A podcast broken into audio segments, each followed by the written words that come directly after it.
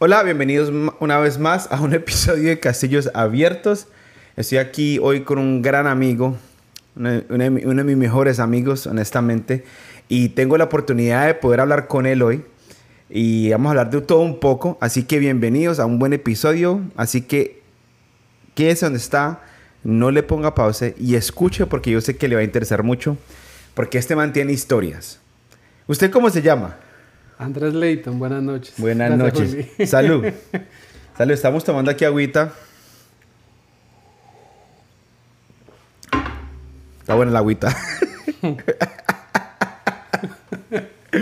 Pero, gracias por estar aquí. Este, cuéntame un poquitico de, tu, de, ti, de tú, de ti. ¿Qué, ¿Qué, haces? ¿Quién eres? ¿Qué, ¿Estás casado, soltero? ¿Tienes hijos, no hijos? Preséntese, preséntese para que la gente lo conozca.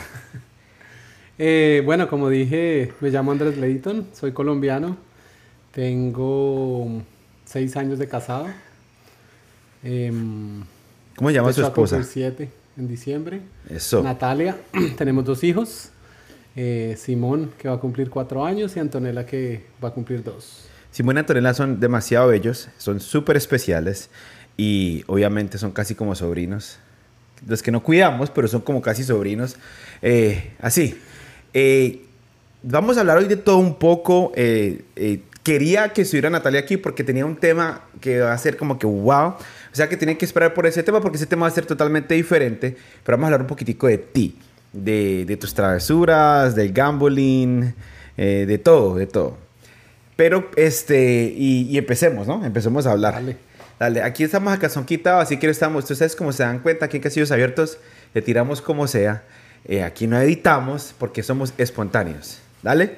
Vamos a hablar un poquitico de ti. ¿Tú en qué año naciste? En el 82. En el 82. O sea que tienes cuántos años? 39. Voy para 40, sí. Ay, Marinela. Nos íbamos para Qatar, pero bueno, dejémoslo ahí. las mujeres no nos dejaron ir a Qatar. Íbamos a ir a Qatar si la selección Colombia iba a, a clasificar. Supuestamente íbamos a ir a Qatar. no, no sé. Honestamente no sabemos si vamos a ir o no, no. Pero bueno, vamos a hablar un poquitico de lo que, de cuando tú naciste, cómo fue tu, cómo fue tu proceso hasta ahorita. Hasta ahorita, hasta adulto. Dale, pues. ¿Usted cómo nació? Cuéntale a la gente aquí cómo usted nació. Bueno, yo nací con una condición genética en mis pies. Mis pies nacieron totalmente para el otro lado. O sea, 180 grados para el otro lado. Eh, me gané la loto, de esas enfermedades que unan no sé cuántos millones y bueno, me tocó a mí. El médico me, me dijo, ¿usted viene o va? Porque iba totalmente para el otro lado, entonces, obviamente no me acuerdo, pero tuvo que haber sido difícil la, la, primera etapa de mi vida. Sé que los primeros 11 meses eh, estuve con yeso en mis pies. Wow. Eh, enderezándolos los, los pies y a los 11 meses me hicieron una cirugía para tratar de dar algo de movilidad. Wow. Y este, ¿Cómo se llama esa enfermedad? ¿No sabes? Eh, se llama, sí, se llama... Patachuecas. Calimenio, no mentira.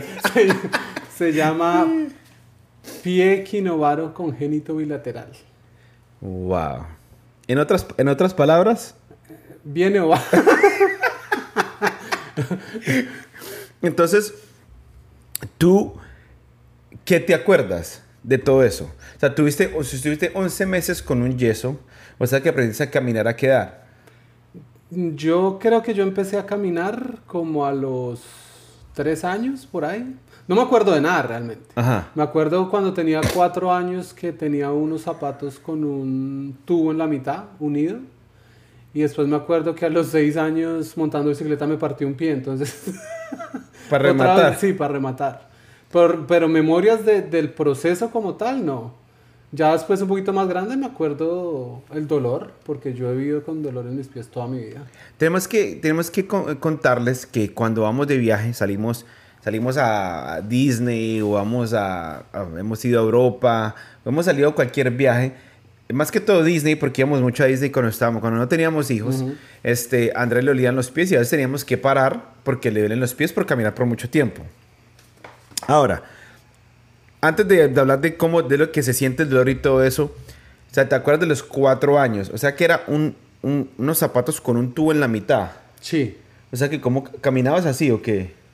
Ni me acuerdo cómo hacía para caminar. Yo sé que, que para tratar de moverme solo gateaba y con el tubo ahí, porque pues, me, o sea, por lógica, si tengo un tubo no va a poder dar un paso y el otro, sino simplemente asumo yo que dentro de mi ingenuidad de niño era, ah, no, esta vaina no puedo, entonces me tiraba al piso y ar- me arrastraba pues para moverme. O sea, lo bueno, lo bueno es de lo bueno de Andrés es que Andrés no es no es acomplejado, se puede decir, ¿no? O tú sí estás acomplejado, tú No, de lo de mis pies. Sí, nunca ha No, sido, no, ¿verdad? No creo realmente. Por Pero eso- Creo que siempre trato de sacarle la parte eh, jocosa y soy más bien... Me, me hago bullying a mí mismo. Sí, no, y se hace bullying a sí mismo y por eso nos da, nosotros le hacemos bullying, pero es sano. Si Con ustedes- amor. Sí, con amor. Por ejemplo, si tenías un tubo en la mitad, estaban enderezando tus pasos desde pequeño. sí, más o menos. Tratando. No está en la Biblia. pero, pero, oíste, entonces, ¿qué pasó en el sentido de, de- del bullying? Bueno, yo sé que en Colombia en ese, en ese tiempo no existía el bullying. El bullying sí existía, pero no se le decía bullying y la gente no se suicidaba, era, era diferente, pues. ¿Tuviste episodios de bullying que No, te acuerdes? Nada. Lo que pasa es que realmente yo creo que no es notorio. A la fecha, la mayoría de gente ni lo sabe hasta que yo lo cuento. O porque, no sé, entonces vamos a Disney. Entonces, realmente lo que pasa conmigo es que en el momento tal vez no es tanto el dolor, sino a los dos, tres días. Entonces, me ven cojeando más de lo normal. Mm. Entonces, ahí es cuando la gente, ¿te pasó algo? Y- pero por lo general ni se dan cuenta. Bueno, yo no me había dado cuenta. Yo un día, que estábamos en la iglesia, después de conocerte por unos varios meses, o digo años, te vi entrando y te vi medio, medio tumbadito, con el pasito tun tun. Ahí. Eh, y te pregunté, papi, ¿qué te pasó? Y tú me dijiste, no, bro, yo siempre soy así. Pero es que como que la gente no mira eso. Y es como tú te das cuenta que la gente usualmente no se... Bueno, nunca falta la persona que se enfoca en las apariencias físicas de una persona, pero digo yo, de mi parte nunca me fijé en esa parte física. Me fijé en tu corazón. Ah. pero, entonces, ¿cuántas cirugías has tenido? Si, si sabes. Sí, dos. Dos cirugías solamente. A los 11 meses y ese es- tal vez ha sido otro del- o- o de la parte por la cual de pronto aún estoy así. Ajá. eh, o bueno, no sé, mejor dicho, en realidad. Pero a los 14 años tuve otra. ¿Y, y do- dolían o no dolían? A los 14 años evidentemente sí me acuerdo y sí, una locura. O sea, ¿Y, y, y qué te hicieron en esa cirugía? tratar de dar más movilidad. eh, mis pies además de, por el problema que tengo, son como encogidos. Ajá. Entonces trataban de estirarlos. A los 14 años me pusieron un clavo que atravesaba todo el pie para tratar de que lo estirara eh, y, y enderezar y darle más movilidad y flexibilidad a mis pies. Wow. O sea que eh, tú todavía tienes ese clavo en el pie, ya no. No, me lo sacaron como a los tres meses después de la cirugía. O sea, cuando me hacen la cirugía a los 14 meses, vuelvo a la inocencia mía de 14 años, yo pensé como, ah, yo entro a cirugía, salgo y, Y voy a jugar fútbol. en dos semanas estoy bien, dos semanas. Literal me tocó aprender a caminar de nuevo. O sea, literal parte al final del proceso fue ir y estilo reina, pues me ponían la, la línea y aprender a caminar. La primera vez que yo me paré después de dos meses, mi papá estaba conmigo para una radiografía, fue la cosa más horrible de mi vida.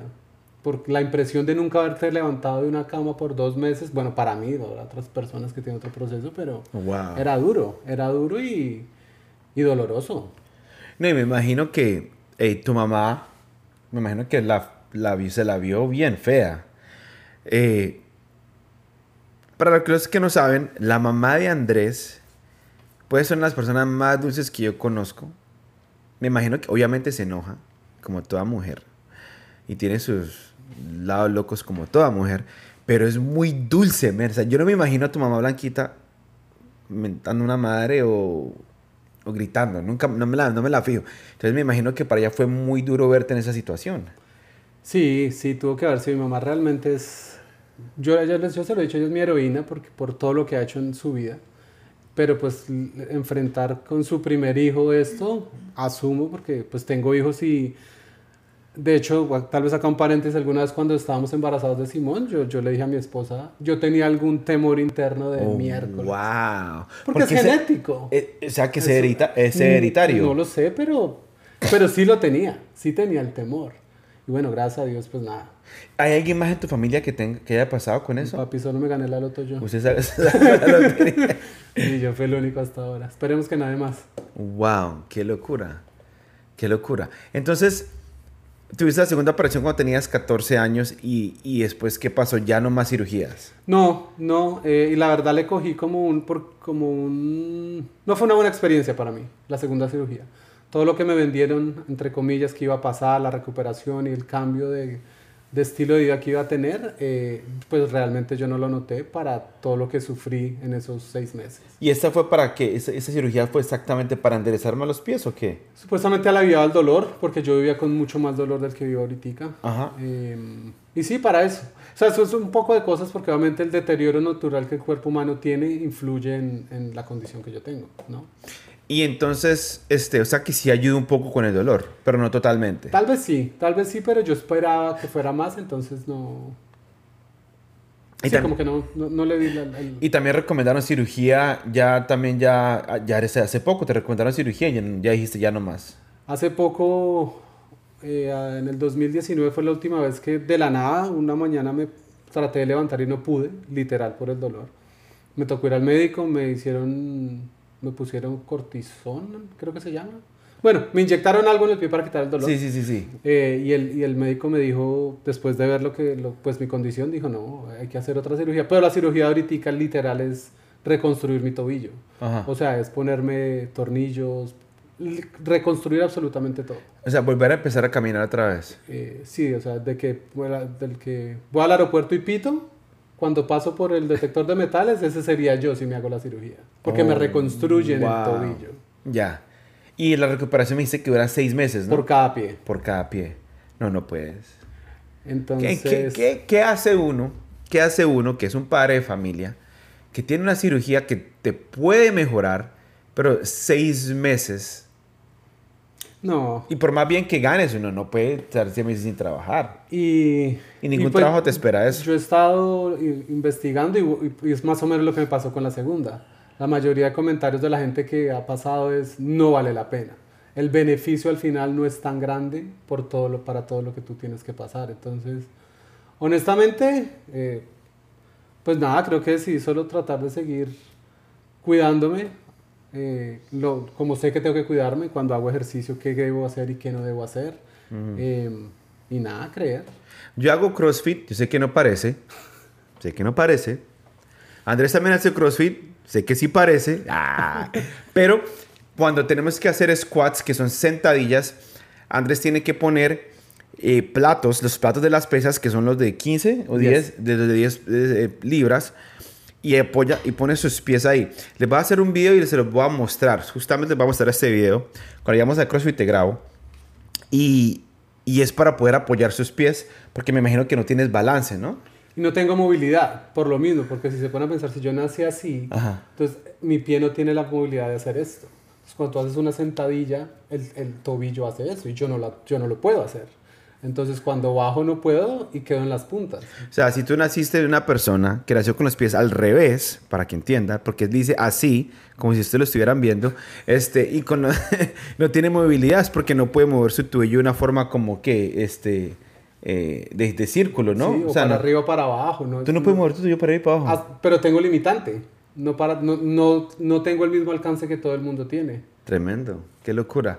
Entonces, y obviamente yo viste que te limitas en ciertos, en ciertos, ah, Movimiento. en ciertos movimientos, ciertos ejercicios, no corres, haces bicicleta, pero el man tiene una fuerza ni la berraca. Y también tiene unas cicatrices en tus pies larguísimas, ¿no? Sí, tengo... Bueno, en tus, en tu- en- atrás de, tu- de sus talones, ¿no? Esa es la de los 11 meses y la de los 14 años es por el, uno, por el costado de los pies. Wow, Sí, wow. bien cosido. Entonces, ¿qué es lo que tú sientes?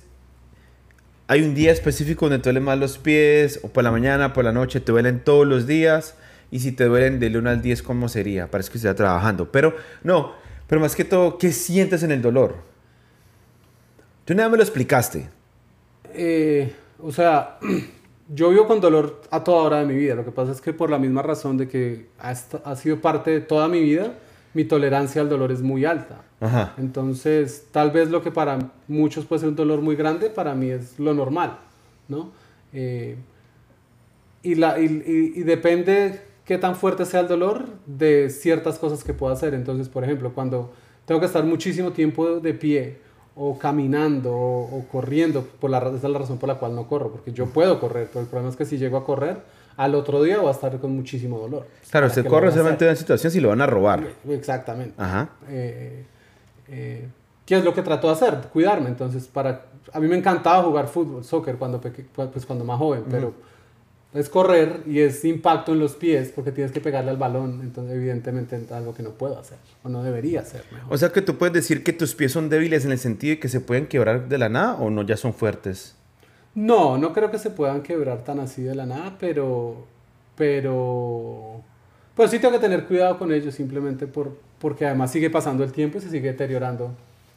Qué Aún locura. más. Qué locura. Bueno, si, lo que no, si no sabían eso de Andrés, ya van a saber un poco más. Y les vamos a mostrar las fotos y los videos de los pies de Andrés. Eh, Andrés fue a Legendarios. Y, y no podemos hablar mucho de lo que pasa en Legendarios.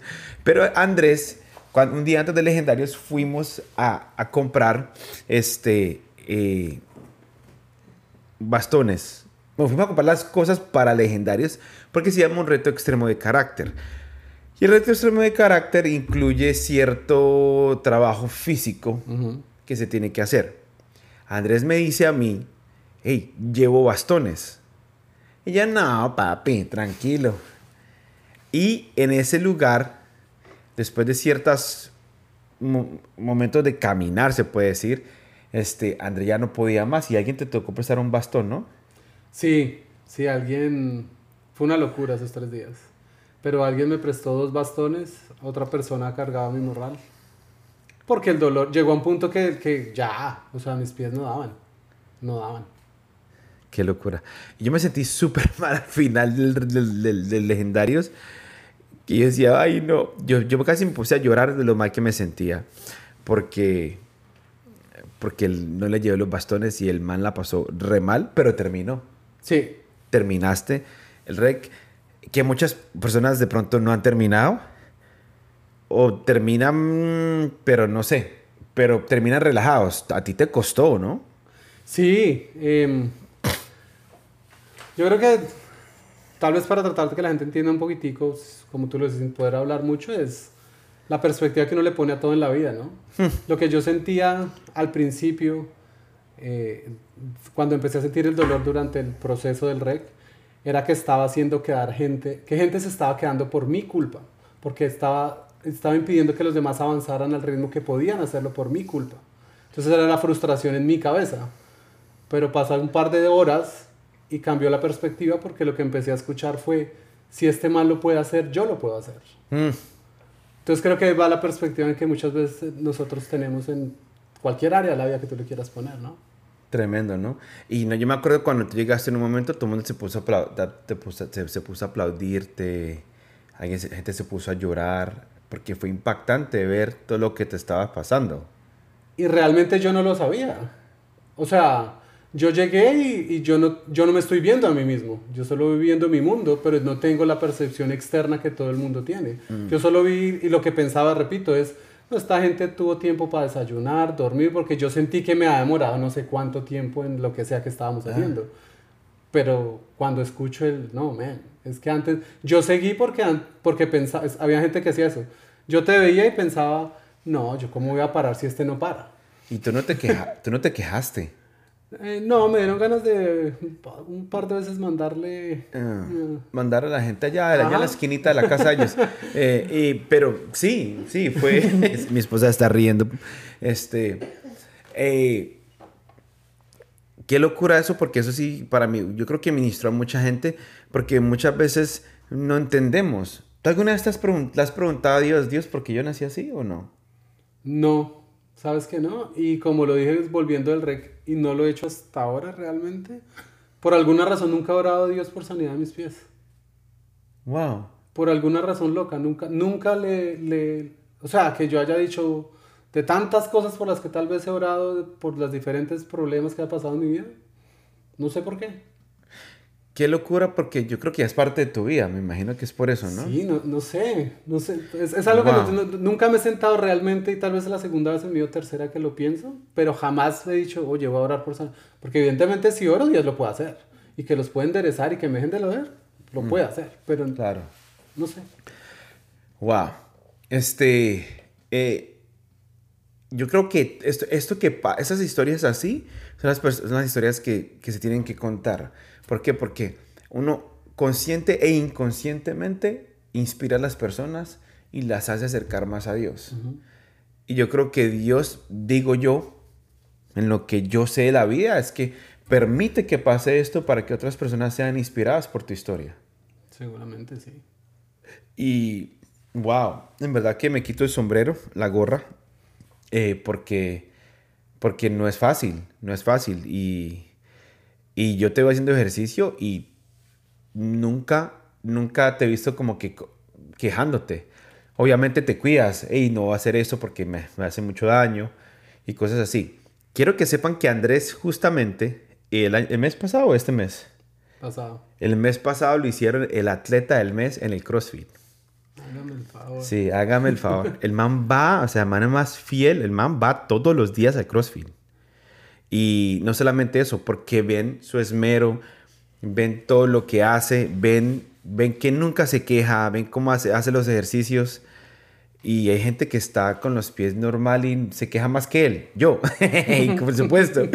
Eh, pero es increíble ver todo lo que, lo que él ministra a la gente solamente por eso. Obviamente, Andrés ministra de muchas formas to- totalmente diferentes. Eh, yo creo que se lo vamos a dejar para que cuando Natalia venga, pero en la parte de las finanzas, que Dios hace milagros financieros en tu vida. Y siempre hemos hablado, yo siempre le digo a la gente esto y lo he comentado y he predicado esto, te he pedido permiso para hablar de ti, y es que eh, hay áreas en nuestra vida donde Dios siempre va a trabajar, digo yo. Yo soy fiel creyente a eso. Y yo soy el que digo que a mi Dios siempre ha trabajado toda mi vida en el esperar en el tiempo de Dios. Soy demasiado impaciente. Y podemos decir que tu vida es el área de las finanzas, ¿no? Se puede decir, ¿no? Sí, yo creo que tiene harta... Porque, papi, o sea, tú mantienes sin trabajo. Era mentira, mentira, mentira. Em, Pero no es que mantengas sin trabajo, sino que te has quedado sin trabajo en, en momentos muy importantes de tu vida. Pero no hablemos más de eso.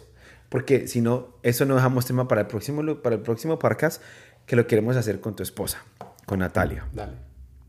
Que Natalia me tocó rogarle, no rogarle, pero decirle como que ya, ya. Dijo, me tengo que preparar psicológicamente para hacer el podcast para que no me dé pena.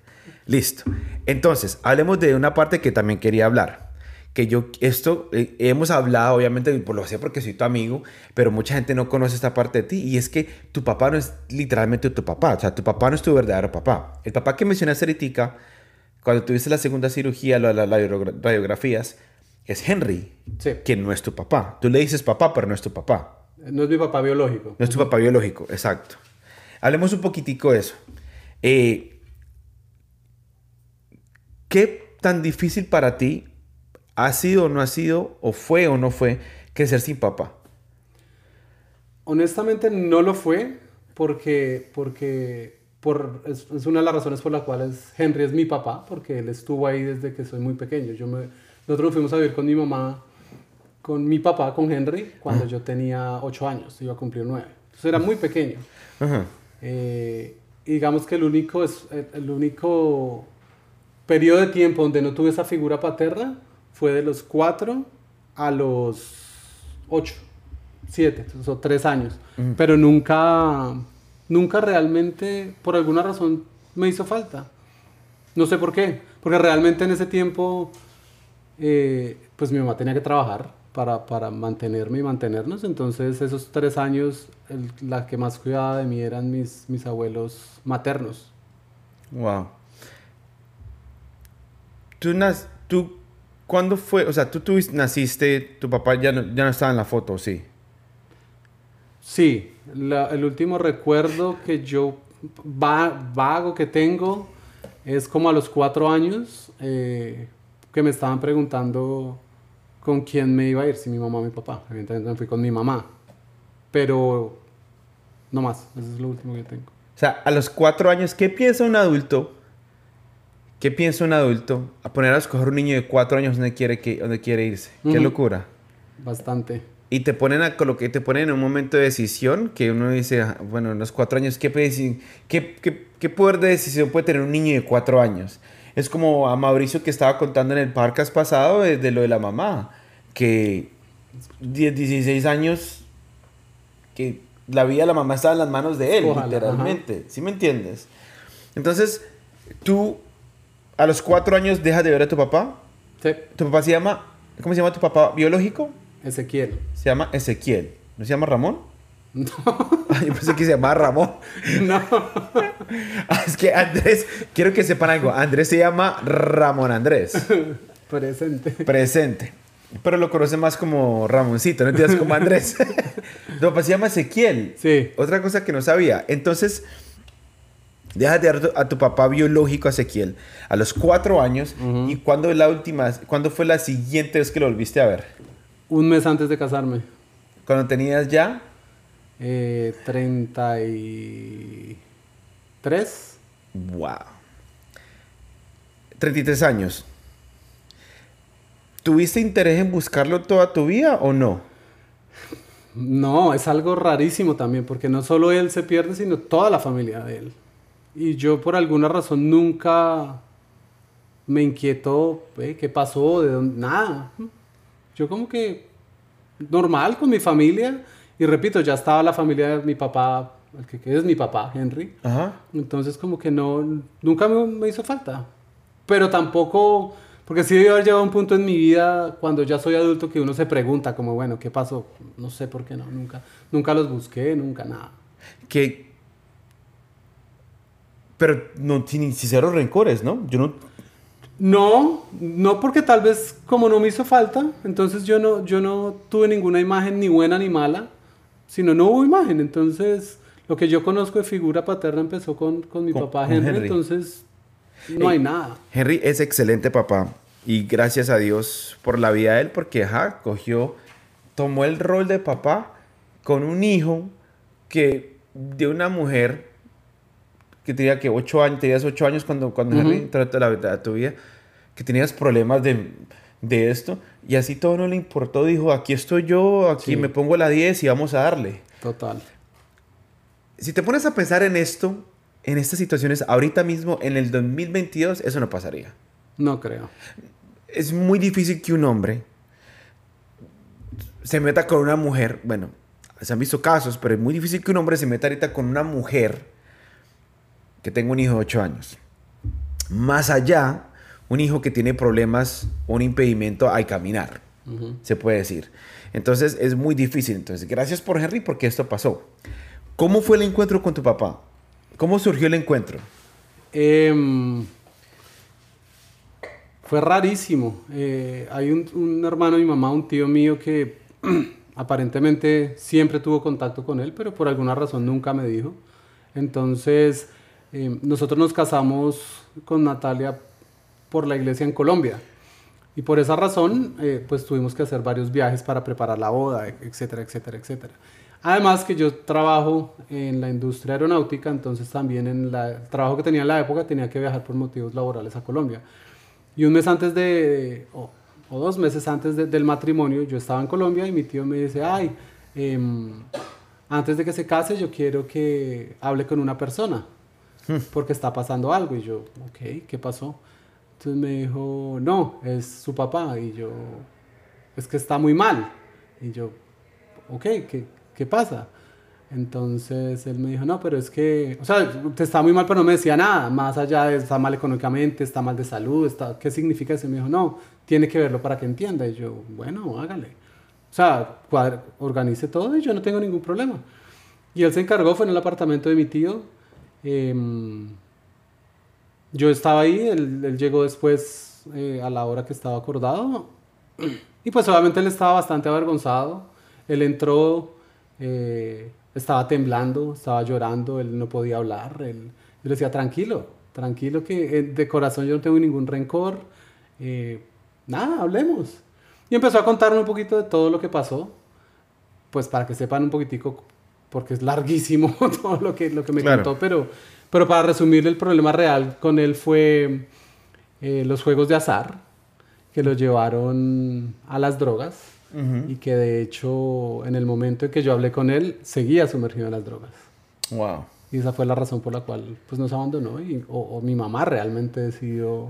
Después me entero cómo es realmente porque eh, funcionó todo, pero realmente mi mamá fue la que dijo, no, acá no hay nada, ni para mí ni para mi hijo. Yo no sé cómo me hubiera sentido yo, después de 33 años, ver a mi papá biológico por primera vez. ¿Tú qué sentiste en ese momento? O sea, ¿Estaba nervioso? ¿Se te iba el corazón? ¿Tenías muchas preguntas? ¿Qué, ¿Qué pasaba por tu mente en ese momento? Honestamente sentía lástima por él. Wow. ¿Y se parece a ti o no se parece a ti? A mí me parece que no, pero no, no sé. wow. Igual es difícil porque lo que te digo, o sea, una persona que lleva 40 años sumergido en, sumergido en las drogas, imagínate su aspecto físico como es. Está acabado. Porque él lleva 40 años en las drogas. ¿Y te pidió disculpas y tú le, tú le perdonaste o no? Sí, él me dijo, lo siento mucho. Eh, y me empezó a contar qué pasó. Yo le dije, no sé, pero ¿por qué? Porque también, tal vez adelantando un poquitico, la expectativa de su familia, al ver que yo había aparecido y había generado el encuentro, era que yo iba a ser la motivación para que él saliera de las drogas ahora sí. Mm. O mi hijo volvió a mi vida, ahora sí salgo de las drogas. Ajá. Y yo después hablaba con ellos y lo hablo con mi esposa y no puede ser. Si no fui la motivación cuando dependía de él 100%. Oh, wow. ¿Cómo va a ser la motivación cuando si no dependiste de los, si no dependiste, si no dependió de ti a los cuatro años. O sea, ¿qué más motivación ahora que soy papá? Cuando un niño literal depende de ti al 100% y lo mueve a uno y lo motiva, valga la redundancia, a hacer todo lo que uno hace como papá. Para que a los 33 vengas y me esperes que te voy a motivar a... O sea, no. no y después de tantos años metido en las drogas es muy difícil. Sí, no. O sea, no es imposible. Pero tienen que pasar ciertas cosas para que una persona salga de eso. Me contó muchas cosas. Él conoce de Dios. Él, él, estuvo a punto en algún momento de su vida de salirse de las drogas, pero nunca ha estado ahí. Pero nunca estarlo. Pero él, dijo algo como... Eh, estaba sin consumir drogas por un periodo largo de tiempo, volvió a probar y fue antes peor. Y volvió a caer. Y muchas cosas, muchas cosas me contó que... Wow. ¿Cómo fue el proceso de perdonar a tu papá? ¿Fue, hey, tranquilo, yo lo perdono? ¿O fue un poquito, te costó, no te costó? ¿Fue fácil para ti? Yo, yo nunca lo he sentido ninguna cosa negativa hacia él. Men, qué bien, men. Entonces, cuando él llegó, yo no tuve que perdonar porque no había nada que... Yo solo lo que yo trataba de hacer era transmitirle, tranquilo. Por, de mi parte no se preocupe, no hay ningún tipo de rencor. No entiendo qué pasó, eh, pero enfóquese en usted, trate de tener una mejor vida. Por alguna razón aún está vivo. Algún propósito tiene que haber. Enfóquese en eso. Definitivamente. Pero no se preocupe, no hay ningún tipo de rencor en mi corazón hacia usted. Definitivamente. Y, y de eso lo fue el 2015. 2015 que lo viste. Después lo volviste a ver unas veces más, ¿no? Sí, un par de veces más. De hecho, lo llamé desde acá a ver cómo estaba. Y pero, es difícil. Sí, no, y me imagino que está en la calle y todo, cosas así. Bueno, hace como dos semanas, porque el mismo tío que propinó el encuentro estaba acá. Ajá. A mí no me lo dijo. Oh, el tío que conocí en el cumpleaños de, sí, de Henry. Él. Qué bien. Él, fue. Yo conocí al tío de, el que hizo el encuentro. Ajá. Eh, y lo que él, a mí no me lo dijo, pero a mi esposa sí que aparentemente, y ojalá sea así, que él ya está regenerado. Oh, qué bien. Ojalá, ojalá por su vida, pues por su bien.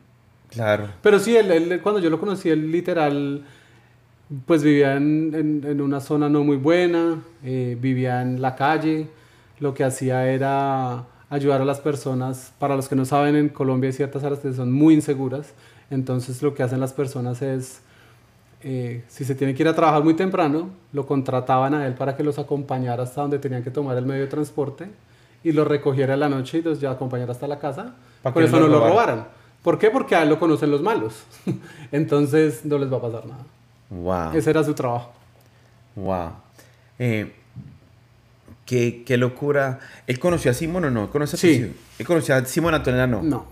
A Simón, oh, espérate que ahora me hiciste dudar. Creo que Simón lo conoció, creo. Bueno, Sí, sí, sí, completamente sí, fue- seguro. Creo que sí.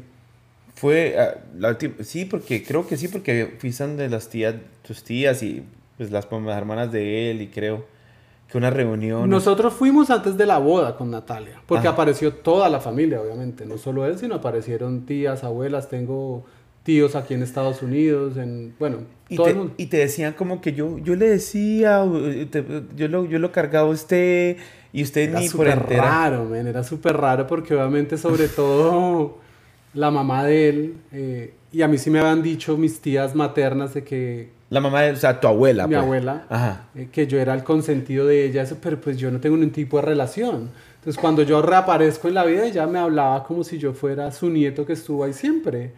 Y seguramente la expectativa de ella era que, no sé, la abrazara. Y, pero pues, ¿de dónde? O sea, no hay ningún tipo de relación, no, no hemos creado relación, no existe una relación como para que yo... Qué horrible, bro. Qué No, horrible. era, sí, era súper raro.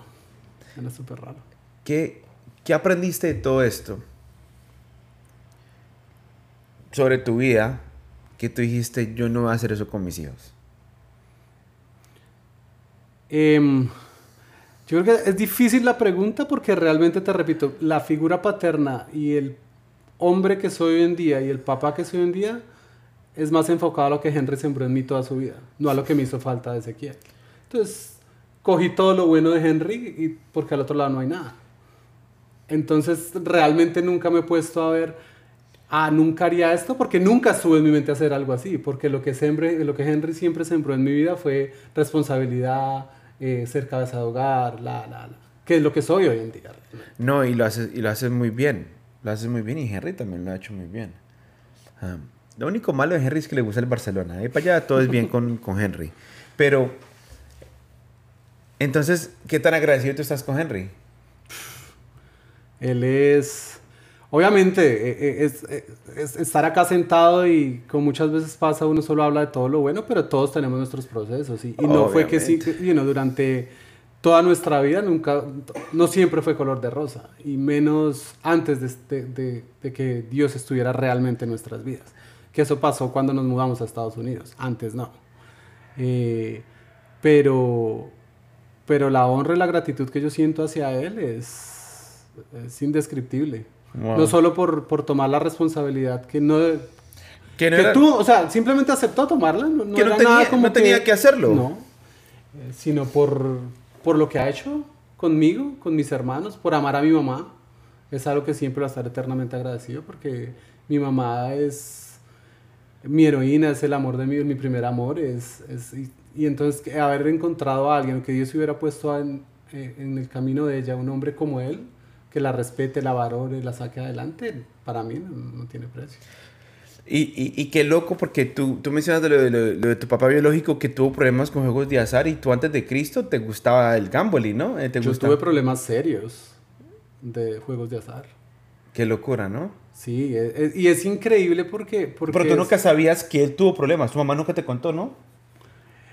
Yo no sé, de pronto, en algún tiempo cercano, de pronto me siento a hablar, yo nunca he hablado con mi mamá del tema tampoco. O sea, e- el tema Ezequiel en mi vida como que estuvo en una cápsula por allá guardada y nunca nadie la tocó. Yo jamás me he sentado a hablar con mi, con mi mamá del tema. Wow. Antes de encontrarme con, con Ezequiel de, de casarme, lo más cerquita que estuve fue por motivos de trabajo, como yo viajaba. Entonces yo regresé de un, de un viaje de trabajo como en el 2010 em, y recibí un email en el, en el email de la compañía. Eh, Andrés, usted no me conoce, mi nombre es, ni me acuerdo ahorita cómo se llama ella, eh, pero yo soy prima suya. Este es mi email, si quiere contácteme. Y yo la contacté y ahí me mandaron fotos, entonces me dijeron, esta es su tía, bla, bla, bla. Y ahí le mostré a mi mamá. Y ella me decía, ah, sí, esa es su tía, no sé qué, ah. Pero ya, Nada más. nada más. Yo creo que en cierta parte hicieron bien en cuidarte el corazón.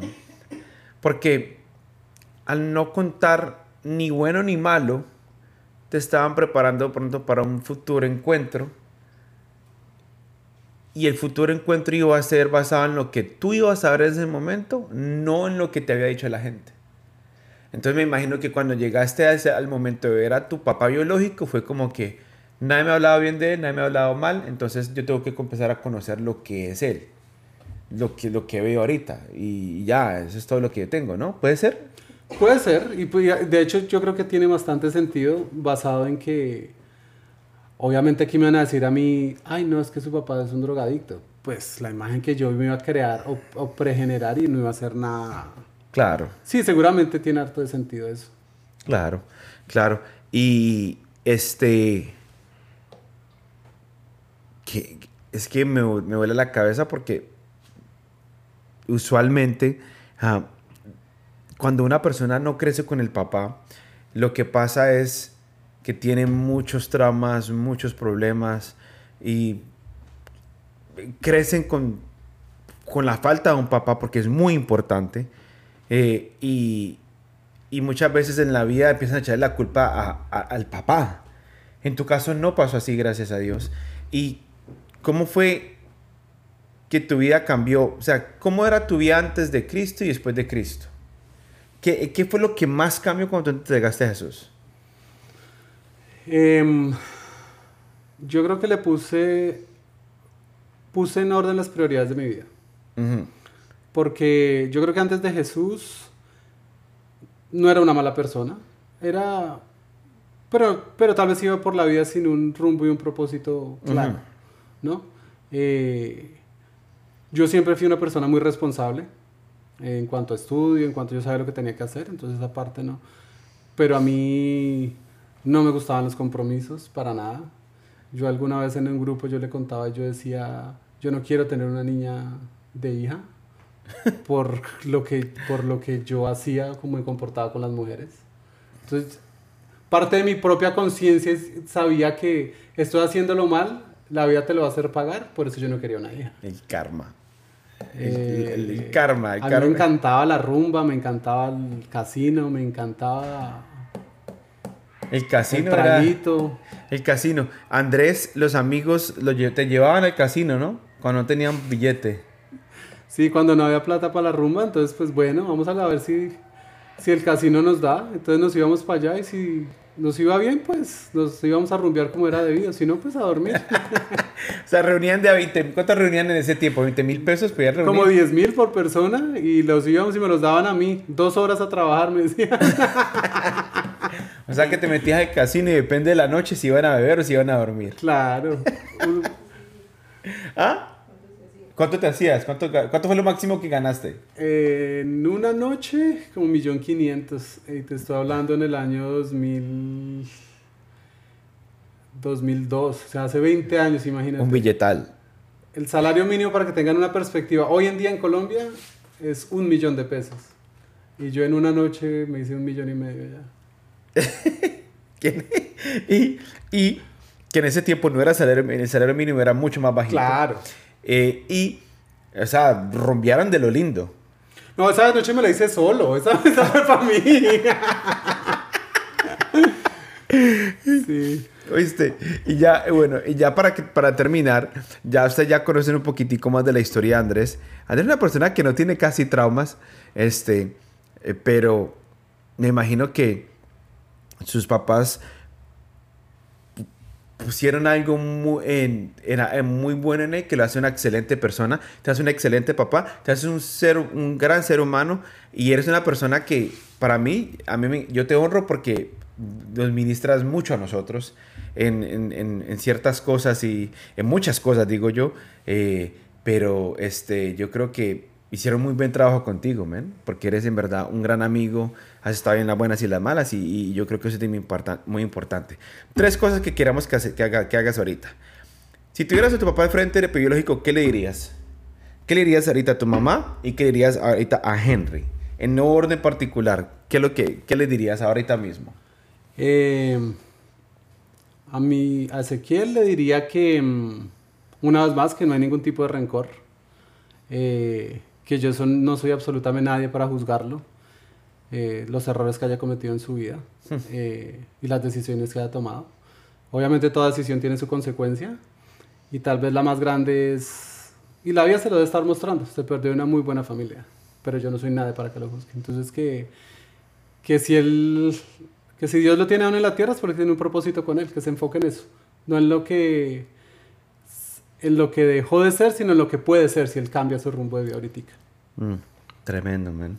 Eh, a Henry, nada, gracias. Gracias por, por ser mi papá, por ser mi amigo, por, por amar a mi mamá, por, por, por sacrificarse mucho más allá solo de haberme aceptado como su hijo, sino el hecho de venir a este país nos cambió la vida y, parte del mismo principio, de las decisiones que uno toma en la vida. Eh, él decidió sin necesidad tampoco, mm. porque aparentemente cuando nosotros vinimos a este país, a él le decían, usted está loco, usted tiene todo aquí en Colombia. Teníamos todo, pero no teníamos a Jesús. Mm. O sea, no teníamos nada. Jesús tiene una forma muy particular de operar cuando se trata de que uno lo encuentre a él. A usted los trajo de Colombia para acá para encontrarse con él. A mí me trajo de California para acá con la excusa de ya no puedo más con un, aguantar un, un bad breakup para conocerlo a él. Y yo creo que eso es lo bonito de Jesús, que Jesús hace y pone situaciones en tu vida que te hacen acercarlo más a Él. Y muchas veces no la vamos a entender. No entendemos de que si algo malo nos pasa es para que busquemos más su presencia. Igual, igual lo loco de todo eso es que normalmente cuando uno está en una situación mala, como tú, lo acabas de decir, teóricamente es más fácil tomar la decisión de y tú después entiendes, ah, estaba pasando por esto, para. En el caso de nosotros todo estaba bien, aparentemente. Claro, no conocían de Jesús. Entonces, nosotros venimos acá a vacaciones a Disney y mis papás terminan comprando una casa y terminamos mudando. Sin necesidad, porque, repito, aparentemente todo está bien, económicamente todo está bien, yo me he graduado a la universidad, yo me voy a ir para Canadá a estudiar. Estados Unidos nunca estuvo en nuestra mente. Por alguna razón, mi papá después dijo, yo me voy a ir a Estados Unidos porque en Colombia no hay el futuro que yo quiero para mis hijos. Aunque estábamos demasiado bien en Colombia, si tiene sentido lo que... Trabajaban para Bianca en ese tiempo. No, mis papás en ese momento estaban retirados, tenían empresa, tenían... Oh, wow. Sí, ellos ya no trabajaban para Avianca. Ellos se retiraron de Avianca. Ellos eh, no los pensionaron, pero cuando Avianca se fusionó en esa época con ACES, salieron, salieron por ahí. Entonces montaron su propia compañía, tenían varios medios de transporte que eran lo que mantenían la renta a la casa. O sea, nosotros no teníamos ningún problema financiero aparentemente. Wow, wow. Entonces, por eso es que digo que ahí es aún más difícil de entender porque no había ninguna cosa mala que te obligara a irte a Estados Unidos. Mm. Simplemente en mi corazón hay algo que dice que el futuro de mis hijos no está acá. Al año y pico te das cuenta, el futuro era sin Jesús en Colombia. Wow, qué bien, qué bien. Yo fui al encuentro de Andrés, a uno de los tantos encuentros. No, yo fui al encuentro definitivo de Andrés. Solo fui a dos. Fui a dos encuentros, por eso, porque fui al definitivo. Y, y se vio el cambio, se vio el cambio. Y, y, es hermoso ver todo lo que hemos pasado porque desde antes de que yo me casara con Sara, cuando tú te noviaste con con, con, Natalia que le dije que no le fuera a contar a esa persona que ese innombrable hijo de Dios que no le fuera a decir que le gustaba a usted a ella porque le iban a colocar a pagar penitencia papi. Eh, pero bueno ¿qué le dirías ahorita a tu mamá? a mi mamá Blanquita escuche. Más vale que esté escuchando mi podcast Blanquita. Que la amo que la amo con todo mi corazón que gracias porque mm, porque todo lo que ella pagó en su vida, todo lo que el sacrificio que, que, por el que se atravesó, ha valido la pena. Que yo soy lo que soy hoy definitivamente porque ella, ella sí que se puso la 10 por mí. Tan linda. Sí, es, es demasiado buena mamá. Demasiado buena mamá. Qué chévere, man. ¿Y luchó? Soltera. Después con Henry. Y yo creo que le dio la mejor vida a sus, a sus tres hijos, a Cristian y a Henry, y obviamente a Andrés y, y bacano. ¿Algo más que quieras decir antes de que terminemos? Gracias. Tremenda historia, bro. Tremenda historia. Y sé que esto... Lo bueno de Castillos Abiertos es lo siguiente. La gente escucha esto y se va a sentir identificada contigo y va a decir, wow, de pronto mi papá no estuvo presente en mi vida y de pronto me hirió mucho, pero escuchando la historia de Andrés me doy cuenta de que no tengo que juzgar por lo que pasó o porque no estuvo presente porque no sabemos exactamente su pasado. ¿Por qué? ¿Qué fue lo que llevó a estar no presente? Y muchas veces eh, caminamos por la vida juzgando a nuestros padres por las decisiones que hemos tomado nosotros como adultos. Y las cosas, es que mi papá me abandonó, es que mi papá hizo esto, es que mi papá tal cosa. Pero al fin no era tu papá, eran tus decisiones. Obviamente eso influye un poco, pero cuando tú conoces de Dios y te das cuenta que esa persona que te abandonó, que no estuvo ahí en el momento que tú más necesitabas, estaba pasando también por algo personal, tú te das cuenta de que cuando no juzgas a esa persona, empiezas a soltar y empiezas a perdonar y empiezas a sanar, a sanar tu corazón. Sí. Yo creo que algo grande que me pasó a mí, eh, o en algún momento después de, que empecé a conocer a Jesús, es que mm, eh, la Biblia dice que hay que honrar a padre y madre, no solo a madre. Mm. Porque en algún momento, aunque yo honraba a padre, a padre y madre, Henry Blanca, la realidad de la vida es que independientemente lo que Ezequiel haya hecho, sea lo que sea que pasado, yo no estaría acá sentado si no fuera por él. Así de sencillo, me guste o no. Mm. Me guste o no, yo no estaría acá. Y eso va más allá de yo solo estar sentado acá o no, sino las generaciones que vienen. Porque si yo no estoy acá, no estaría Simón y no estaría Antonella y no sé cómo eso vaya a influir en lo que... Y yo sí sé que ellos van a cambiar el mundo y van a traer muchas personas a Jesús. Entonces imagínate, si él no hubiera hecho y me enfoco en, ah, juzgarlo y lo que hizo, en vez de realmente, bueno, independientemente de lo que sea, Dios tiene un propósito y yo estoy acá. Porque igual estoy acá por él, mm. me guste o no. O le guste o no a la persona que, que esté escuchando esto y tal vez diga, ah, pero es que mi papá, ah, pero es que mi mamá. Por el dolor que puedas estar sintiendo, tú existes por ellos. ¿Qué te puedo decir? Último consejo para una persona que no ha podido perdonar a sus padres. Por X, oye, oye, razón. Eh, la falta de perdón solo lo único que hace, yo creo, es quitarle el poder de avance que uno tiene. A uno, no a la otra persona. Em, y al final yo también creo que muchas veces, em, y tal vez el mundo está como está, es por eso, es porque nos falta tomar responsabilidad y nos gusta más apuntar con el dedo. Mm. Em, yo no puedo justificar eh, mi falta de éxito, las cosas que faltan en mi vida por lo que otra persona ha hecho o dejó de hacer. Exacto. Eh, yo creo que el perdón te da esa libertad y te, da el poder de tomar la responsabilidad en tus manos de decir, ok, mi familia fue hasta, era así hasta este punto, pero aquí en adelante y las siguientes generaciones van a cambiar porque yo tomo esa responsabilidad. Tremendo. Papi, muchas gracias por haber estado en nuestro podcast.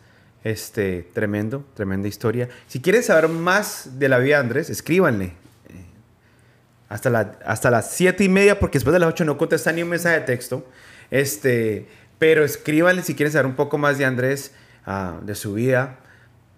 Si te sientes identificado con él y necesitas perdonar, yo creo que una persona correcta para hacer eso, aunque no tuvo ningún eh, trauma con su papá, ninguna, ninguna, ningún rencor, eh, a veces es necesario escuchar lo que Andrés ha pasado para que entiendas, entiendas un poco más de lo que Dios quiere hacer en tu vida. Te damos gracias por escuchar Castillos Abiertos. Gracias, Andrés.